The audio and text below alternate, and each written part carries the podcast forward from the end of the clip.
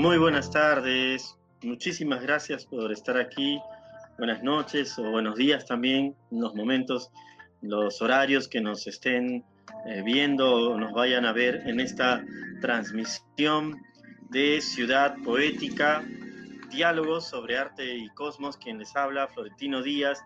Tengo eh, la enorme alegría, el gran honor de tener un invitado muy, muy especial esta tarde con nosotros, un poeta peruano que reside ya hace algunos años en Madrid, en España, y a quien tuve el gusto de conocer y, además también de, seguir su, labor, su obra.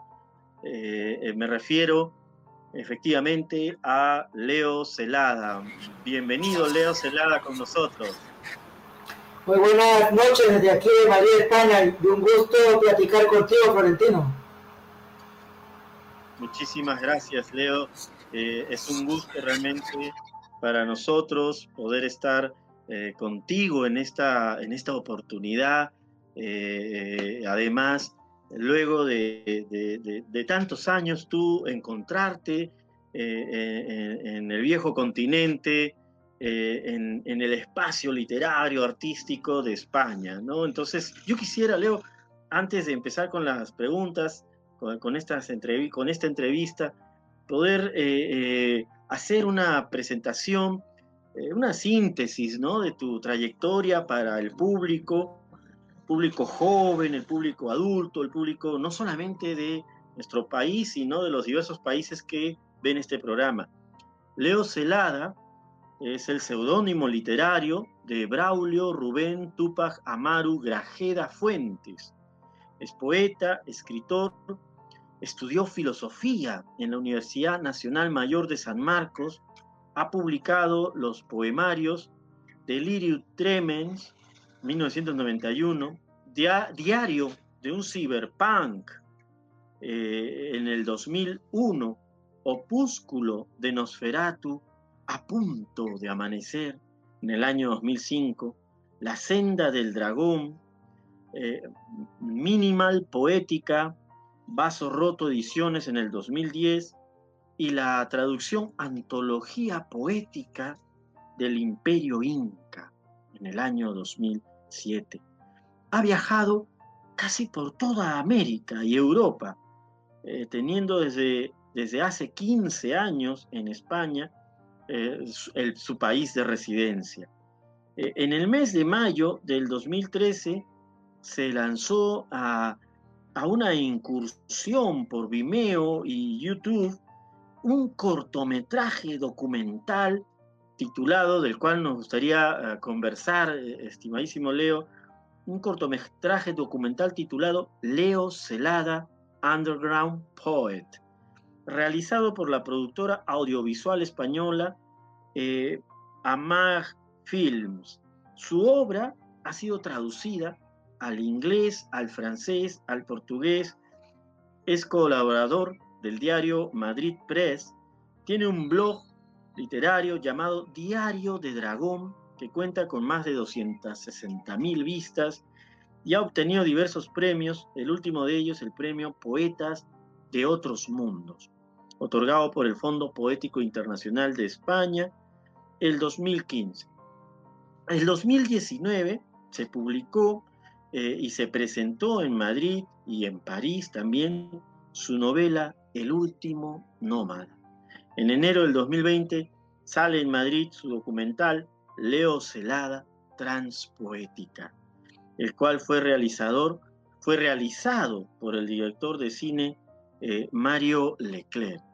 Bienvenido con nosotros, eh, Leo Celada, un gran honor, un gran gusto poder estar contigo aquí y muchísimas gracias por la generosidad de participar con nosotros. La primera pregunta que quisiera hacerte, Leo, es eh, ¿cómo, ¿cómo, te sientes en esta experiencia de estar eh, ahora, bueno, desde hace muchos años, completamente pues inserto en, el, en el, gran y bastante influyente espacio cultural, literario, artístico de, Madrid.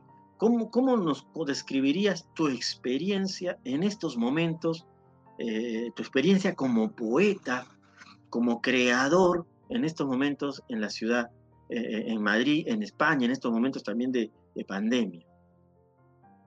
Bueno, cuando ya a veces me dicen todas las cosas que he estado haciendo este año, pues me sorprende, ¿no? Porque yo siempre voy pensando y haciendo los proyectos día a día, ¿no? Llevo ya 15 años aquí en Madrid, España, y la verdad es que me siento muy contento, ¿no? Muy contento de haber logrado en un medio tan complicado como el español, ¿no? Porque estamos hablando que esta España y esta Europa no es la Europa de, en la que vinieron, por ejemplo, los escritores del boom latinoamericano. Entonces, es mucho más complicado eh, hacerse un nombre aquí en, España y en Europa. Sin embargo, pues eh, poco a poco, digamos, ¿no? en, base a, eh, a simplemente transmitir, digamos, una visión distinta de la poesía, ¿no? Acá en un medio tanto parametrado como es el europeo, poco a poco me he dado a, conocer como autor y han estado reconociendo mi obra. Y eso para mí es un orgullo, ¿no? Un orgullo, creo que no solamente para los limeños o peruanos, sino para los hermanos latinoamericanos, ¿no? Porque no es fácil hacerse un nombre como poeta aquí en España, en Latinoamérica ahora. Pero es algo que me, que me da mucha satisfacción y me ha costado mucho trabajo también.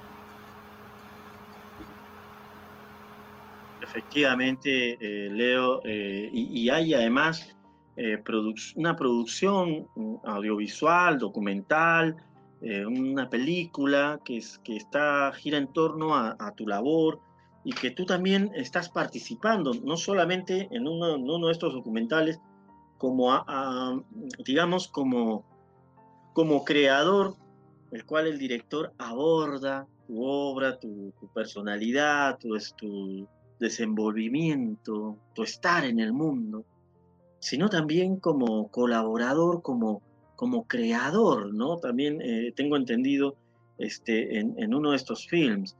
Como un poeta eh, eh, como tú, con tu trayectoria, se, se, involucra también en, esta, en este otro discurso, en esta otra expresión tremendamente pues, hermosa como es el cine, como es el documental, cómo empieza esta relación entre Leo Celá y eh, eh, el lenguaje del cine. Lo que sucede es que yo, a mí me gusta el cine desde muy pequeño, ¿no? Desde que iba a los cineclubs de la Universidad de San Marco, o cuando iba a, la FECA, allá en la mítica, en el mítico Paseo Colón, ¿no? Y siempre he sido un aficionado al cine, ¿no? Me gusta mucho el cine, es más, muchos días de la semana yo me gasto mi dinero en ir al cine, ¿no? Es una pasión que yo tengo, ¿no? Y, y esta, mm, estos dos cortometrajes que salieron, ¿no?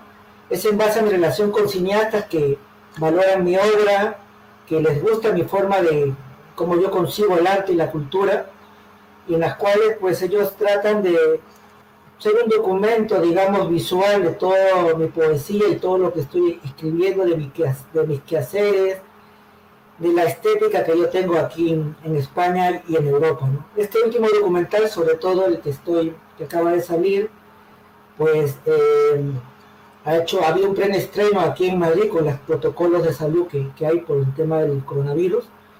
Y en el verano vamos a hacerle un estreno en París, en diferentes centros culturales en un espectáculo, eh, porque el documental ha sido traducido al inglés y al francés. Y a su vez, eh, un, agente de ventas global eh, me va a representar para difundirlo a nivel global el documental en estos, con estas dos de, a nivel de, de mostrarle como la subtitulación en inglés y en francés. Entonces yo estoy muy contento porque, sobre todo en este segundo documental, a diferencia del primero, que, está, que transcurre más mi vida en lo que es mi día a día en, Madrid, que yo hablo de mi Madrid literario, en este segundo documental yo hablo un poco de mis raíces, ¿no? Porque a pesar que yo siento, me siento madrileño, ¿no? Porque esta es una ciudad donde vive mucha gente que son de otros países, como ahora son todas las capitales de Europa, ¿no? Tú ves, vas a París, a Londres, a Berlín, y tú ves mucha gente que puede ser de ese país, pero que tiene sus orígenes en otras partes del mundo, por su familia, por padres, etcétera, pues eh, quería dar también esta visión, ¿no? Un poco hablar de mis raíces, ¿no? De, Perú, de Lima, donde yo me formé, ¿no? Yo siempre me he mostrado agradecido por la educación pública que yo he recibido. Yo soy una persona que viene, que me crié en el Callao, ¿no? En Santa Marina Sur, ahí en mi barrio del Callao, luego en el centro de Lima, estudié en un colegio nacional, estudié en una universidad pública como la Universidad Nacional Mayor de San Marcos, a la cual le debo toda mi formación literaria.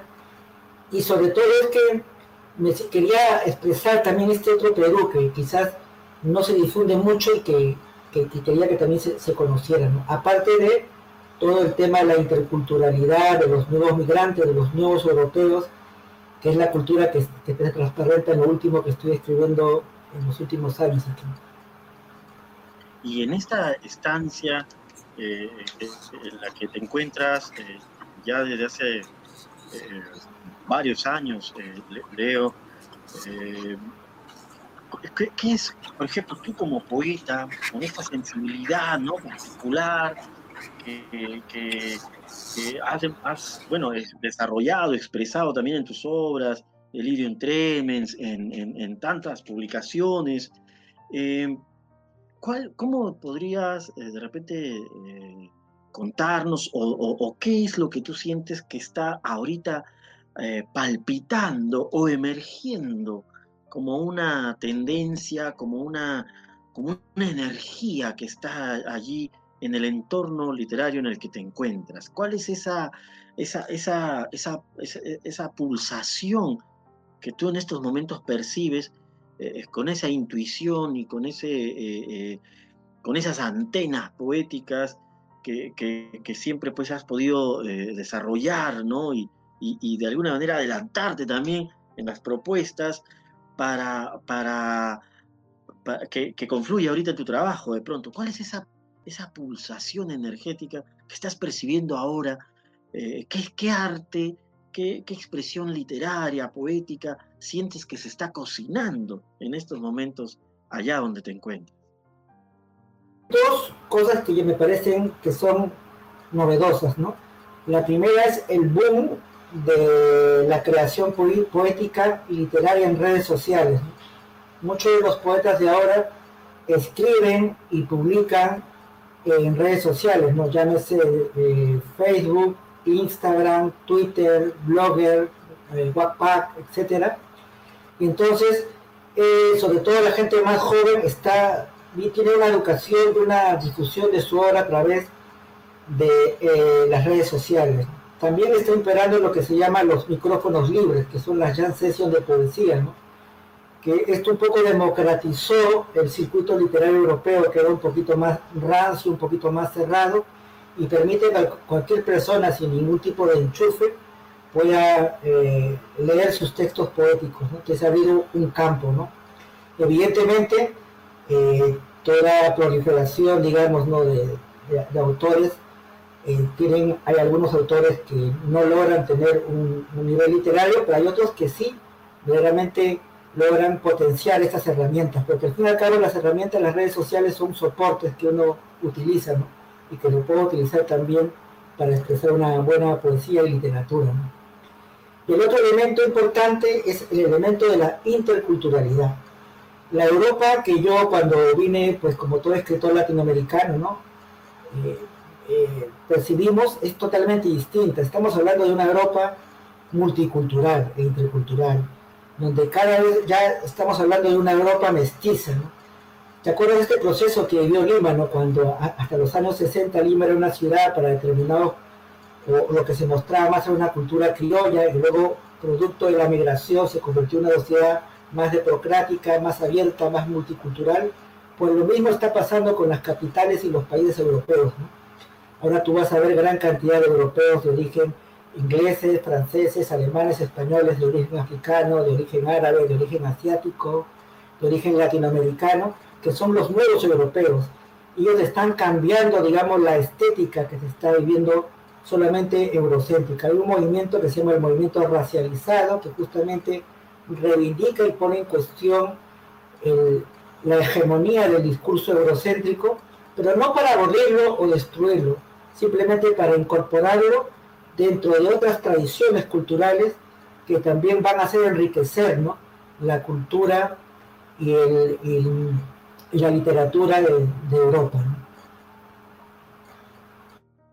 Ahora, esta, esta, este cuestionamiento de la hegemonía del discurso europeo, occidental, digamos que es, un planteamiento también que tú eh, ya llevabas realizando en, tus publicaciones, en tu obra, en tu devenir eh, eh, poético, ya desde aquí, desde, en Perú, ¿no? Entonces, yo quisiera también preguntarte, Leo, ¿cómo se forma la poética de Leo Celada? ¿Cómo es que te adentras eh, eh, ya has mencionado esta, esta deuda hermosa, ¿no?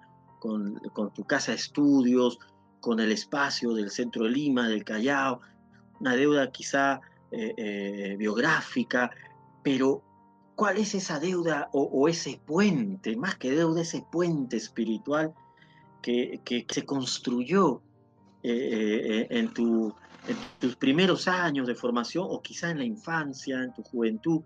Eh, digamos, más temprana, y que te permitió y te permite eh, precisamente enlazarte con esta corriente eh, de reivindicación de los propios lenguajes, sin, obviamente, como bien dices tú, descartar ¿no? Lo, europeo, que evidentemente pues tiene también sus, sus, sus irradiaciones y, excelentes aportes, ¿no? Si no se trata precisamente de hacer comunidad, ¿no? Pero cómo se gesta ese puente espiritual con tu comunidad, Leo, tu comunidad poética, con esos poetas, esos primeros poetas a, los cuales tú asiduamente eh, eh, eh, encontrabas, leías. recuerdo mucho la mención que hace Enrique Verástegui de tu persona, como, uno de los alquimistas, uno de los poetas alquimistas jóvenes de la sociedad de las rosas liberadas. Mm, recuerdo yo a, fines de, los noventas leer sobre ti también en, esta, en estas, este, eh, bueno, en estos este, revistas de, poesía que nos pasamos de mano en mano y y, luego, pues también encontrarte ya de manera personal, tener el gusto, ¿no? Y, compartir tus lecturas, ¿no? escucharte leer ahí presencialmente. Entonces, ¿cómo es que tú, cómo es ese puente espiritual que tú tejes con, que, teje tu poética eh, ya aquí en, Perú, ¿no? Porque es algo que tú, lo que tú me estás comentando, por ejemplo, yo siento que tú ya lo estás realizando aquí en Perú. Entonces, ¿cómo es que se da eso, estimado Leo? Por parte de madre criolla blanca, ¿no? Y por parte del padre de mi padre, es uno de los grandes quechólogos del, Perú, ¿no? Fundó el Instituto Superior de Quechua. Él, es el forjador de que el idioma quechua sea, como, sea considerado un segundo idioma, ¿no? Un idioma oficial en Perú, ¿no? Entonces, yo lo conocí a mi padre a la edad de los 14 años y cuando lo conocí a él conocí la otra parte de, mis raíces, ¿no? que era la raíz andina, la raíz cusqueña. Mi padre el primer idioma que habló fue el quechua y luego el español.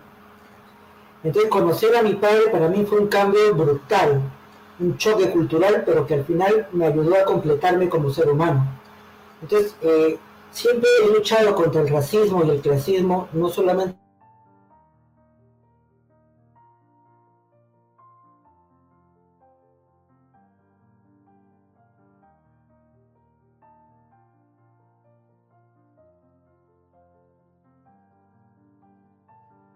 Parece que tenemos una desconexión por el internet en estos momentos, pero ah, estoy seguro que en unos instantes volvemos con, con el audio de nuestro estimado invitado, el poeta Leo Celada, que nos está comentando eh, sobre esta, este puente, esto, este puente espiritual que se gesta en esa temprana juventud eh, incluso en la infancia, para eh, configurar su poética, ¿no? Y me parece muy importante, muy interesante que, que, podamos eh, acercarnos, abordar esta, eh, esta expresión ¿no? del poeta cuando nos cuenta cómo es que se enlaza la vida, la vivencia, la experiencia.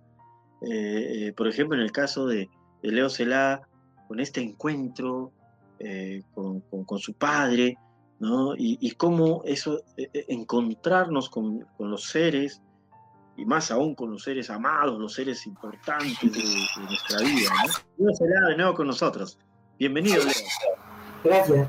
Mira, eh, conocer a mi padre, ¿no? y además tú sabes que yo me llamo Tupac Amaru, que tú sabes que ese es un nombre muy bonito y hermoso con una gran tradición cultural, pero también me trajo muchos problemas desde el colegio.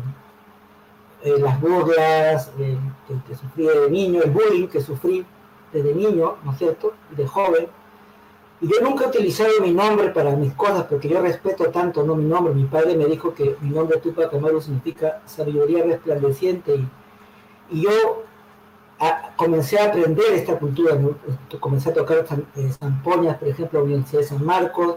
Comencé a aprender la poesía que he hecho a partir de mi conocimiento que que me, transmitió mi padre, y eso fue algo que me cambió a mí. Luego estar en la Universidad la Mayor de San Marcos, que también potenció eh, el hecho de ver, eh, ver este tipo de tradición cultural. Entonces yo soy un mestizo, como, muchos, como la mayoría de los escritores y poetas peruanos, yo soy un cholo más como los demás, con mucho orgullo. Y en ese sentido, yo respeto a escritores como Mario Vargas Llosa, respeto a escritores como Bryce Echenique, Julio Romero Ribeiro, Eyelson, son grandes poetas. Pero yo me siento, a mí me toca la piel César Vallejo, que es otra cosa. Me siento muy identificado con él. Me siento más cercano a César Moro, me siento más cercano a José María Arguedas, me siento más cercano a Enrique Verástegui, un gran poeta, un genio de la poesía afrodescendiente, ¿no? Que quizás no tuvo todo el reconocimiento en vida ¿no? que, debió, que, debió tener. ¿no?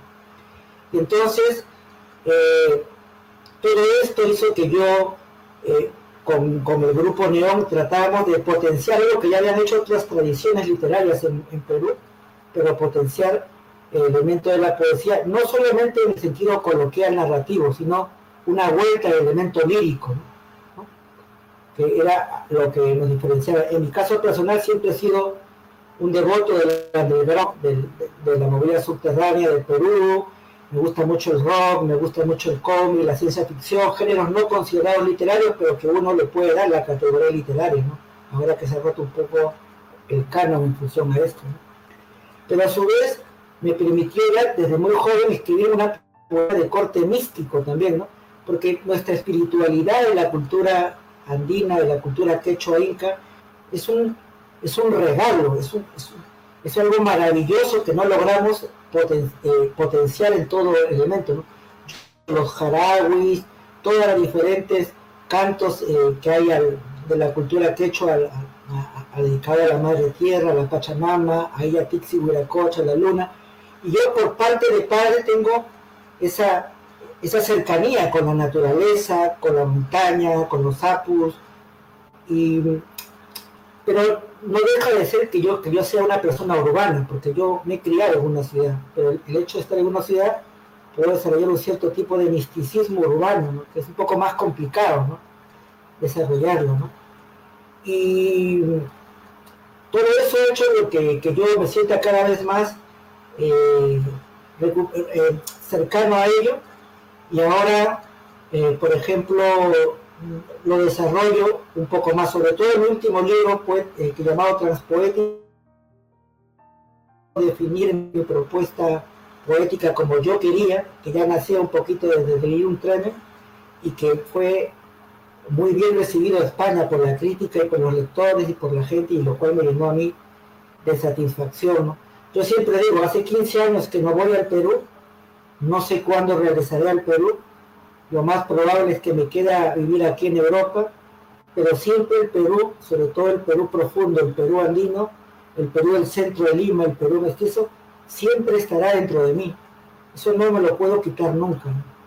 Pero también, como, un migrante más en, un continente como el europeo, asimilo también la cultura europea como parte de mi aprendizaje cultural y de, mi aprendizaje como persona.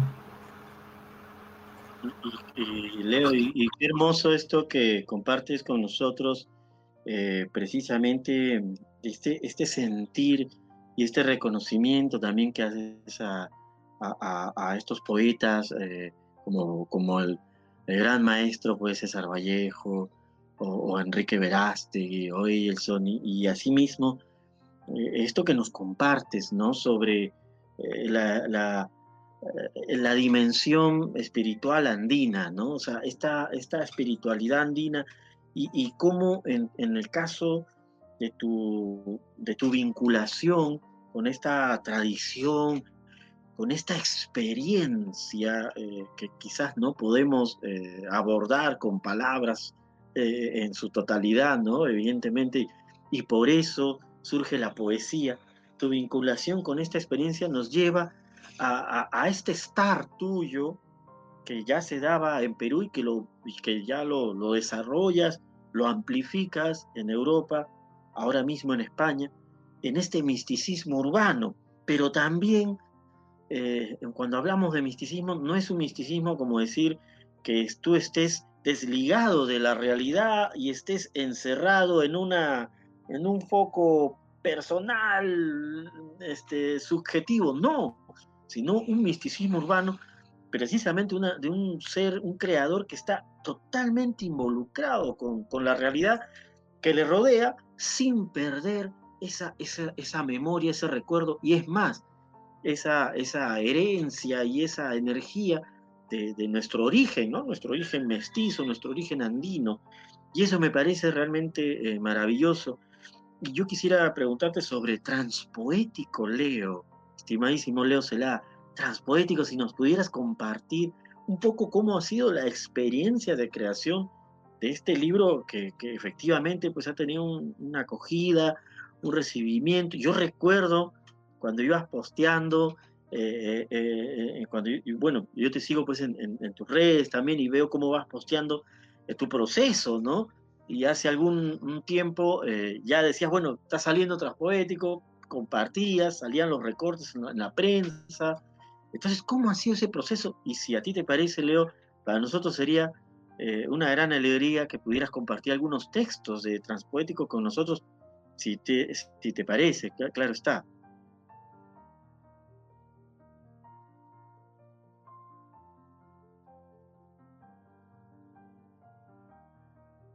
yo he sido formado sobre todo por los poetas vanguardistas peruanos y latinoamericanos, por los poetas malditos, por la generación Beat, por la poesía oriental. Yo soy un gran fan de la poesía japonesa y la poesía de la dinastía Tan china. Me encanta, me fascina. Ahora me estoy interesando por la poesía eh, sufí, por la poesía africana, que es muy interesante. Y entonces eh, yo decía, ¿no?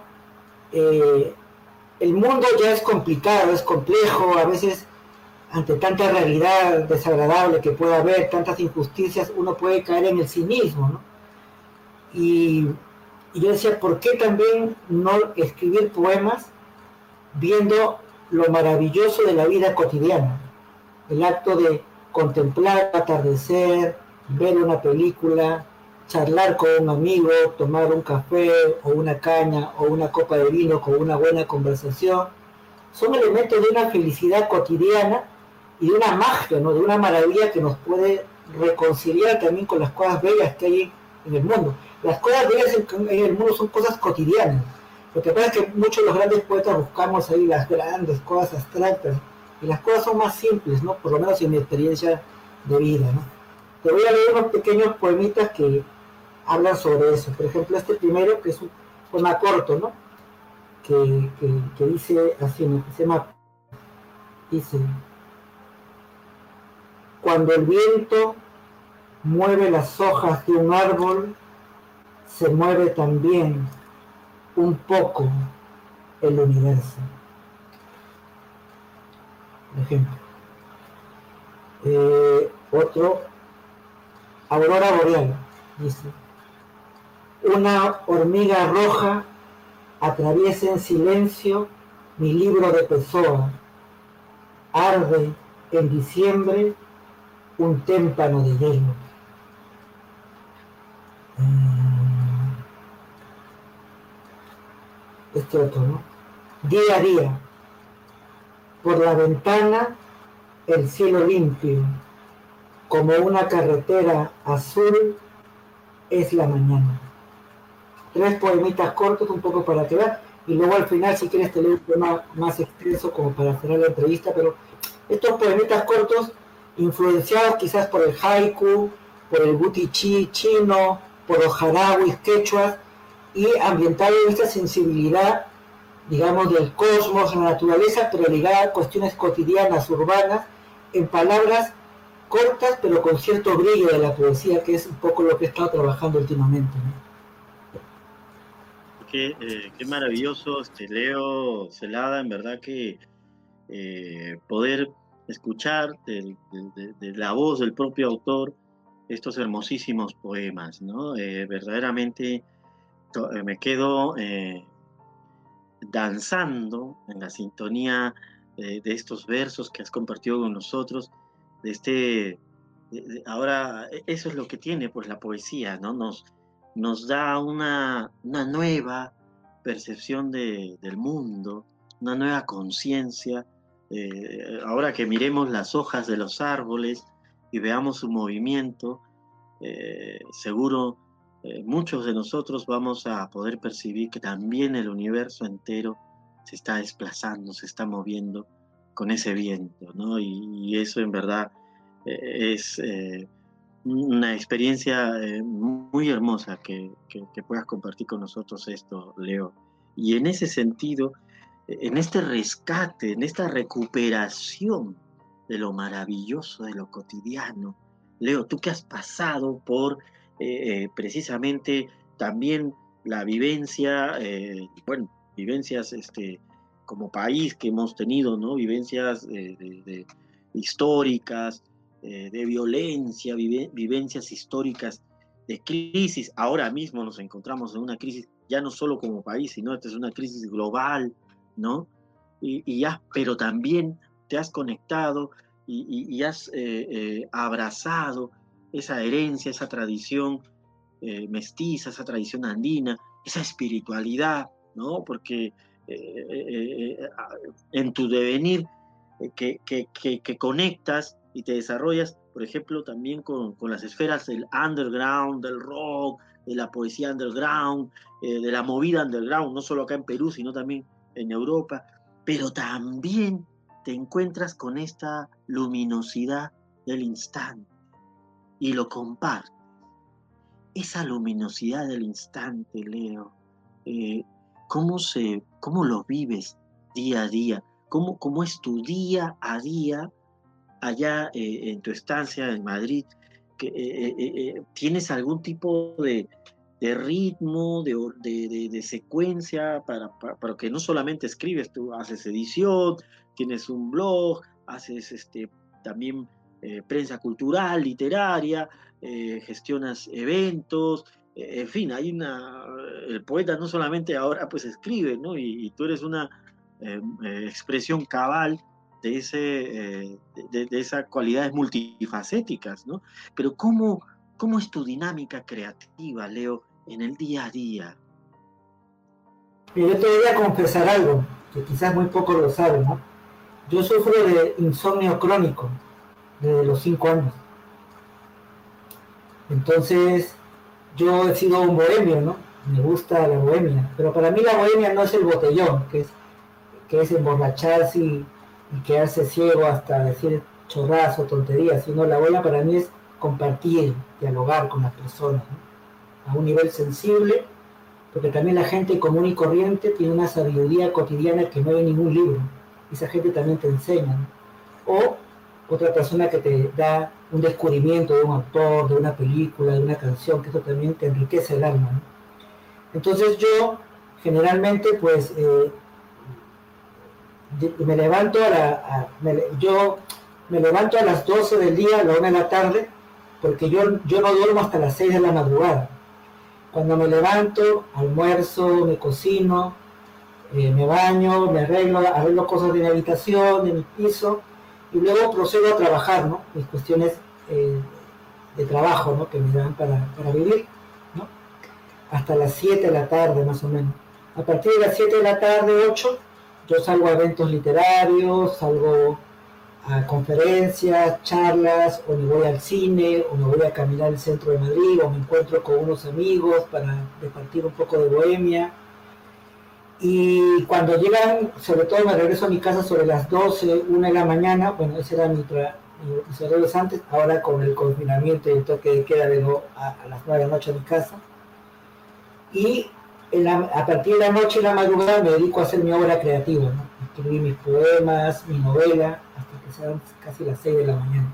Entonces esa es la vida que yo llevo, ¿no? Y los fines de semana pues, tomo unas copas con mis amigos, etcétera.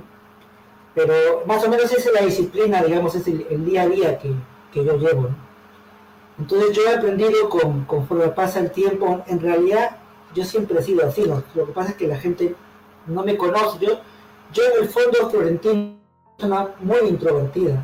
Me cuesta mucho conectar con las personas y es difícil conocerme porque yo mismo no hablo de mis cosas. Tampoco me gusta hablar de mis temas personales, mis tragedias personales, porque no, me gustan. Yo siempre digo, el mundo ya está hecho una mierda como para arrojar la que uno tiene. Entonces, siempre en mis redes sociales siempre hablo de cosas de positivas, de mis logros, pero yo no hablo de mis logros como una cuestión de, de la unidad personal. Yo me siento representante de una gente.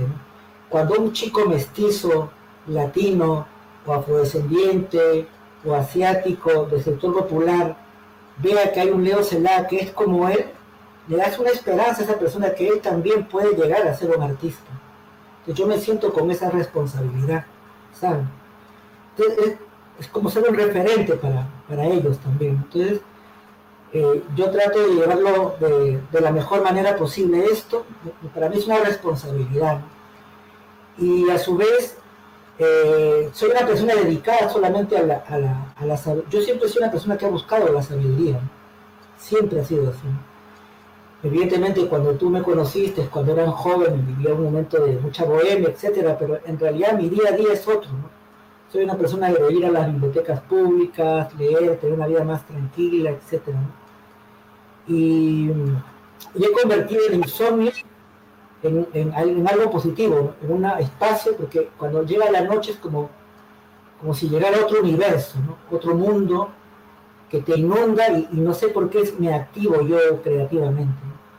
Eso me lo vas a entender tú muy bien, porque yo te conozco a ti, Florentino, por eso la primera entrevista que estoy haciendo en 15 años y me han ofrecido varias entrevistas en Perú, no la he querido dar a nadie porque no sé si me van a entender o no, pero te la digo porque yo sé, yo admiro tu poesía.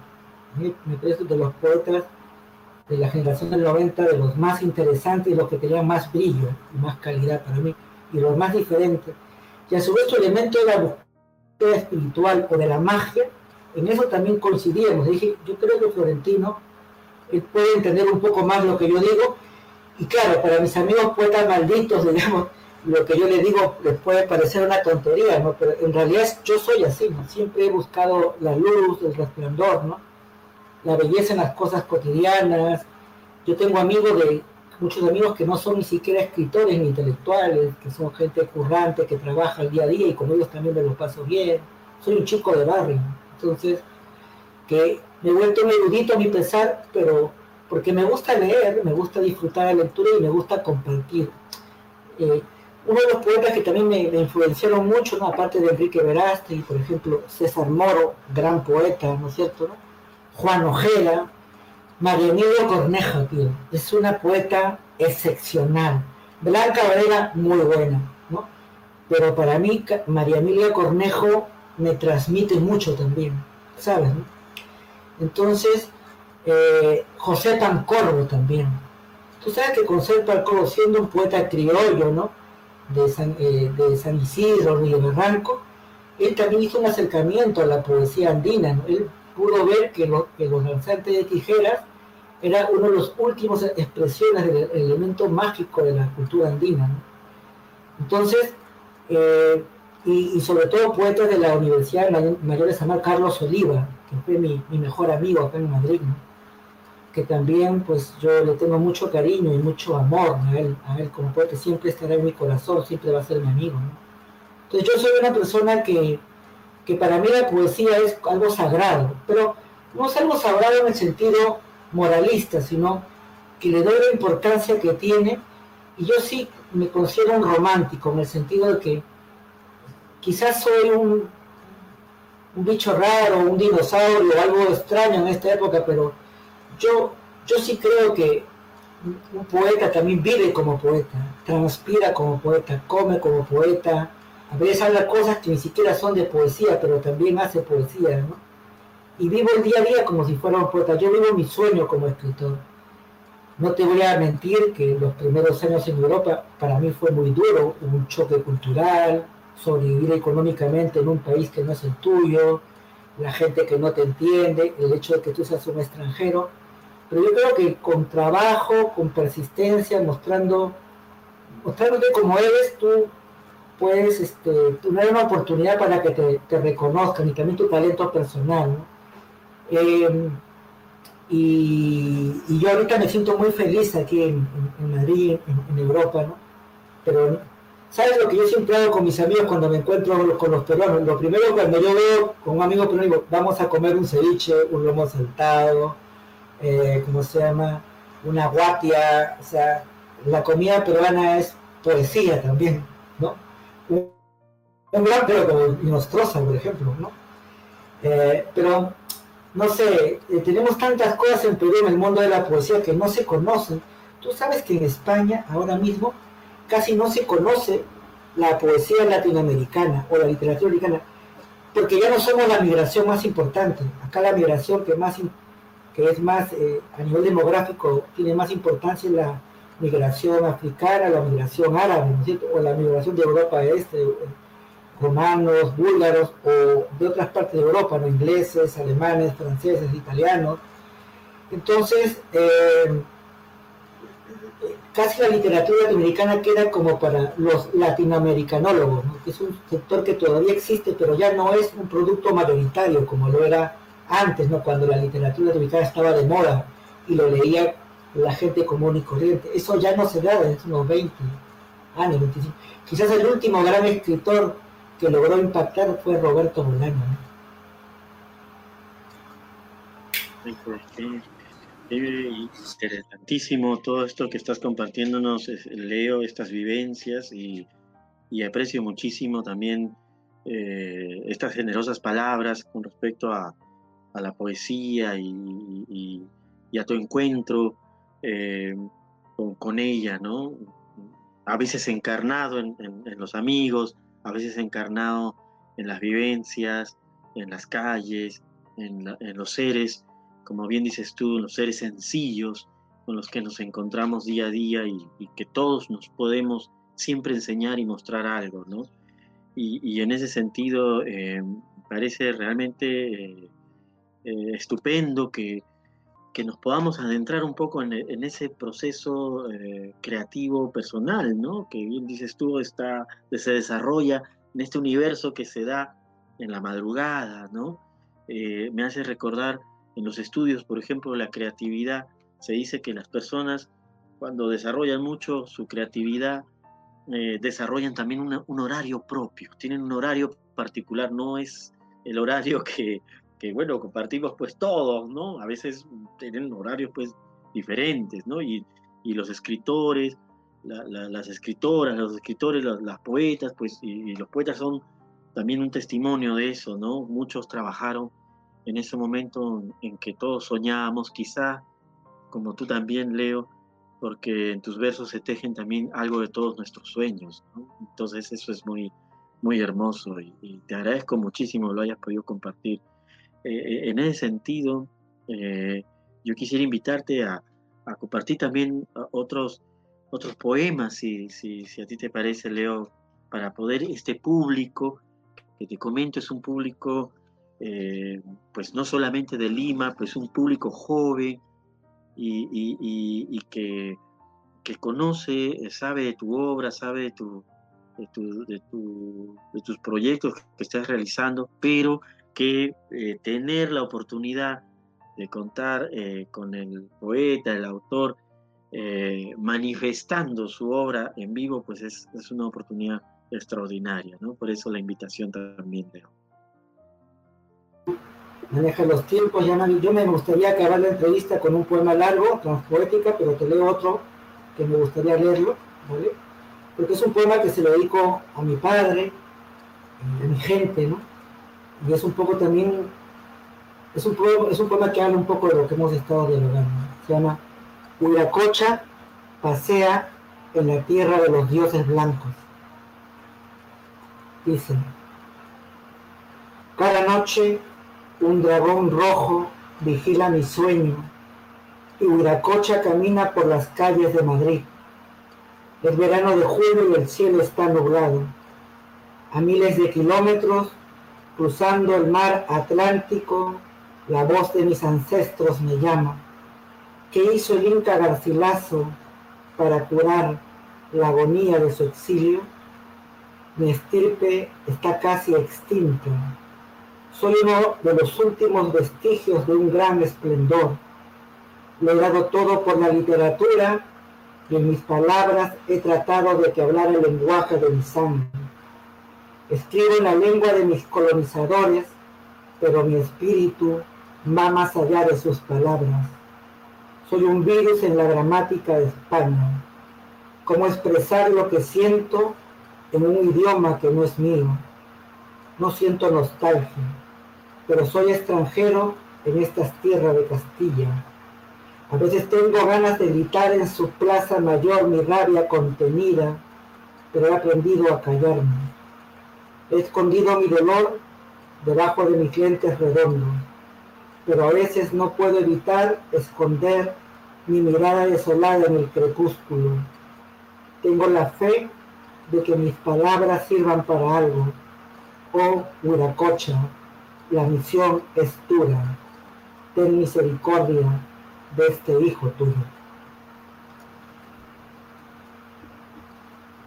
Potente poema, querido Leo, en verdad, y, gracias por, compartirlo, ¿no? Nos ha situado en ese, en ese temblor eh, telúrico, en esa expresión energética del poeta, y, he pensado que efectivamente, ¿no? Eh, nuestro gran Garcilaso, que también eh, partió allá a España, ¿no? Y sentía esa, sí.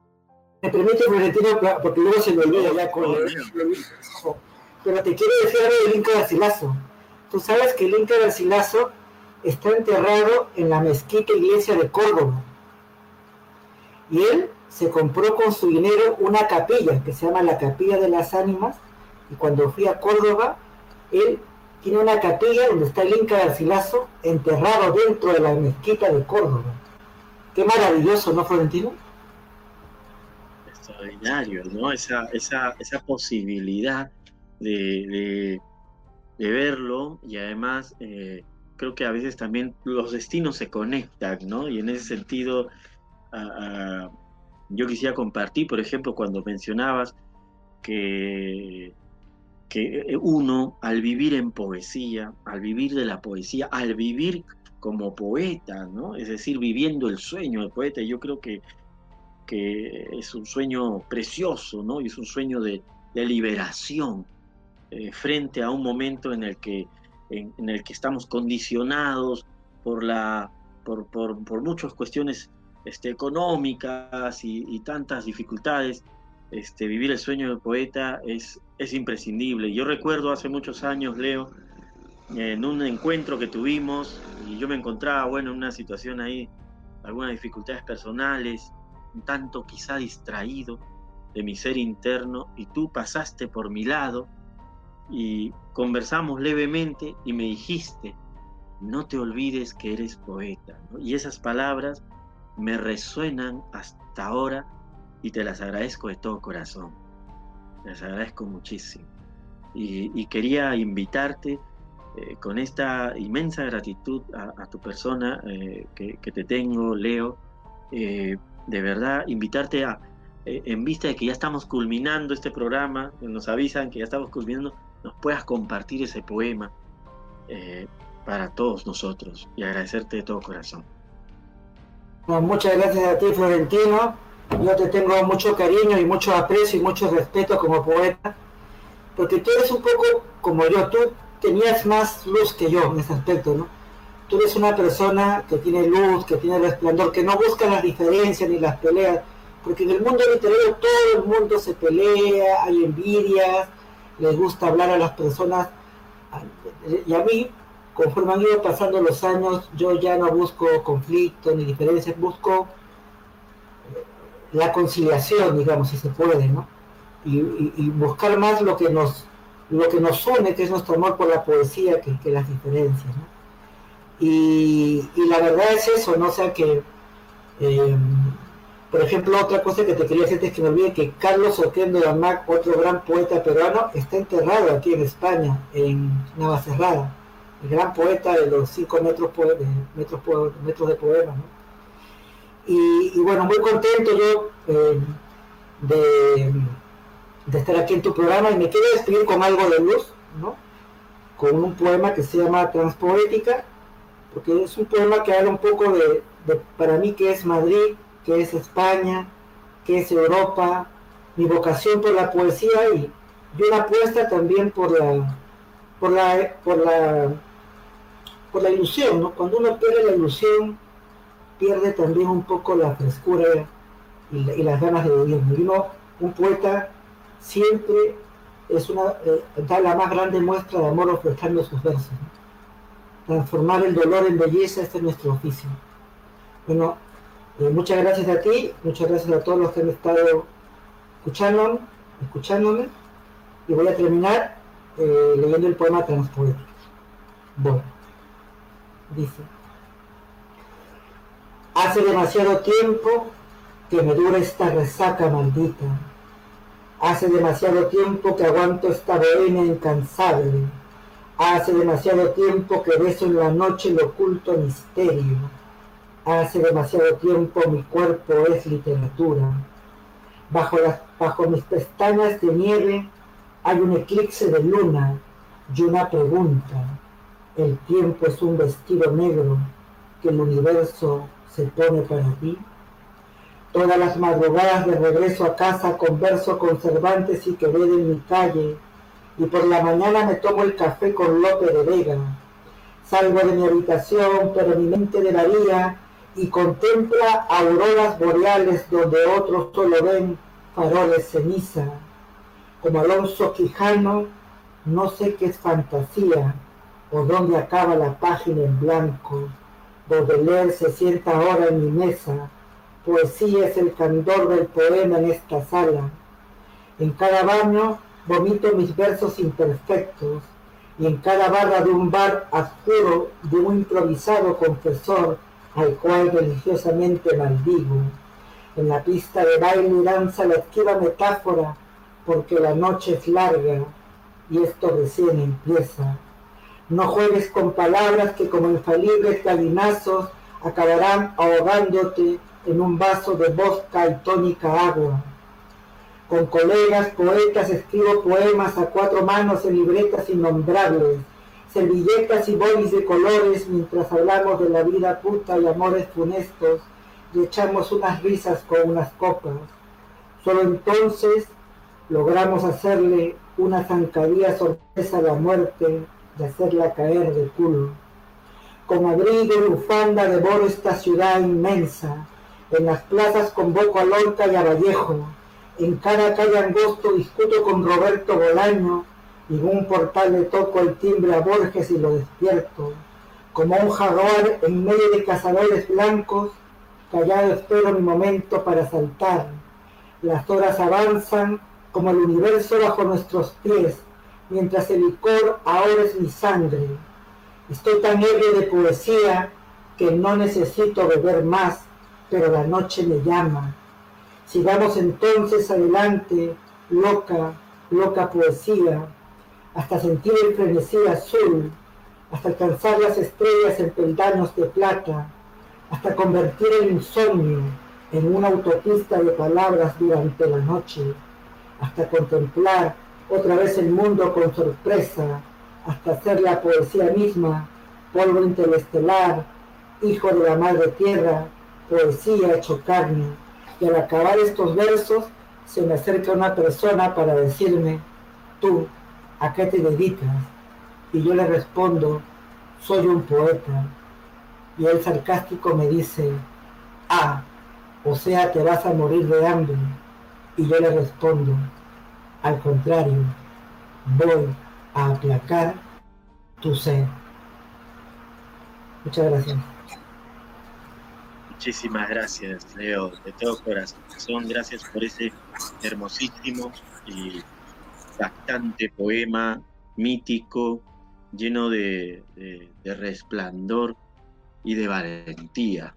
Muchísimas gracias. Leo Celá con nosotros en esta su primera entrevista aquí en, eh, Perú, luego de, de, 15 años de encontrarse en su trayectoria creativa espléndida allá en España. Muchísimas gracias, Leo Celá. Gracias en nombre de la Municipalidad Metropolitana de Lima, en nombre del programa Lima Lee, agradecer al programa Lima Lee y, a todos los colaboradores de este programa. Eh, realmente muy conmovido, muy conmovido con esta conversación. Te agradezco de todo corazón y ojalá nos volvamos a encontrar. Muchísimas gracias. Acá tienes un amigo, Florentino. Un fuerte abrazo, amigo. Gran abrazo, Leo. Gracias. Muy gentil.